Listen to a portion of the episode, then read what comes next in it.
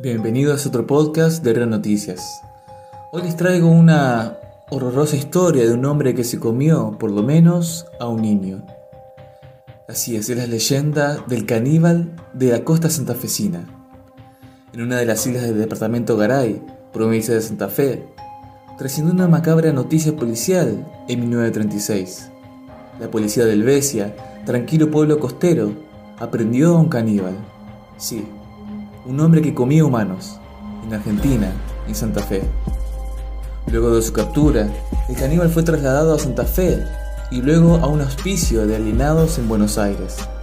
El diario El Orden realizó una sensacional cobertura de uno de los casos más truculentos de la historia criminal santafesina. Existe el hombre que se come a los chicos, cocinó y comió a una criatura de 11 años, es el sensacional título que aparece en portada del 22 de mayo de 1936. El personaje en cuestión se llamaba Aparicio Garay. La truculenta noticia habla de que el hombre había secuestrado, asesinado y luego devorado a un chico en una isla cercana a Helvecia. Hacia allí fue un cronista y describió al criminal así. Se abre la puerta y aparece un hombrecito insignificante, descalzo, con un saco azul sobre las carnes y unas bombachas curtidas por el agua y el uso. El cabello entrecano, revuelto y desordenado, los labios secos y prominentes en algunos gestos, abultados y groseros en otros, la mirada escurridiza. El enfermo asesino fue toda una atracción mediática durante aquel tiempo. Los pobladores de esa región comenzaron a circular anécdotas criminales que involucraban al caníbal. Pasado el tiempo, la última noticia que se tuvo de él fue en octubre de 1938, cuando asesinó a un compañero porque éste no lo dejaba dormir.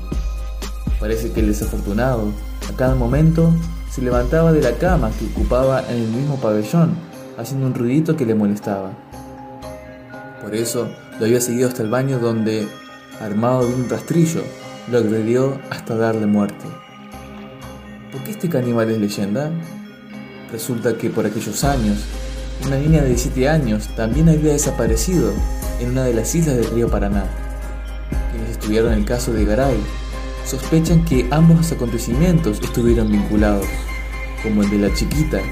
Otros múltiples relatos proliferaron en Santa Fe y Entre Ríos. Aparicio Garay es solo uno de los nombres con el que se recuerda a este horrendo caníbal. Muchas otras identidades le fueron atribuidas, de hecho, la persona real carecía de documento oficial. De esta manera, muchas historias sobre él se contaron durante años en la región costera de Santa Fe. Estas historias impulsaron a un realizador audiovisual a lanzar una producción documental. Se llamó El caníbal del Paraná y el autor es José Luis Mastro Lorenzo. Sin pruebas ni pistas concretas, busca la verdad detrás del mito y la fragilidad de la memoria 80 años después. En la actualidad, los familiares del menor asesinado viven en la localidad de Cayastar. Si bien el caso tuvo en su momento una repercusión asombrosa y masiva, para los familiares de la víctima representa un, recuerdo doloroso. Pero además, es un evento que los ubicó en un lugar de exposición que no les, no les es grato ocupar. Se sabe de modo fehaciente la reticencia que manifiestan cada vez que el caso de Aparicio Garay es mencionado en alguno de los medios de comunicación o en cualquier tipo de charla. A veces, cuando contamos estas horribles historias, olvidamos un detalle.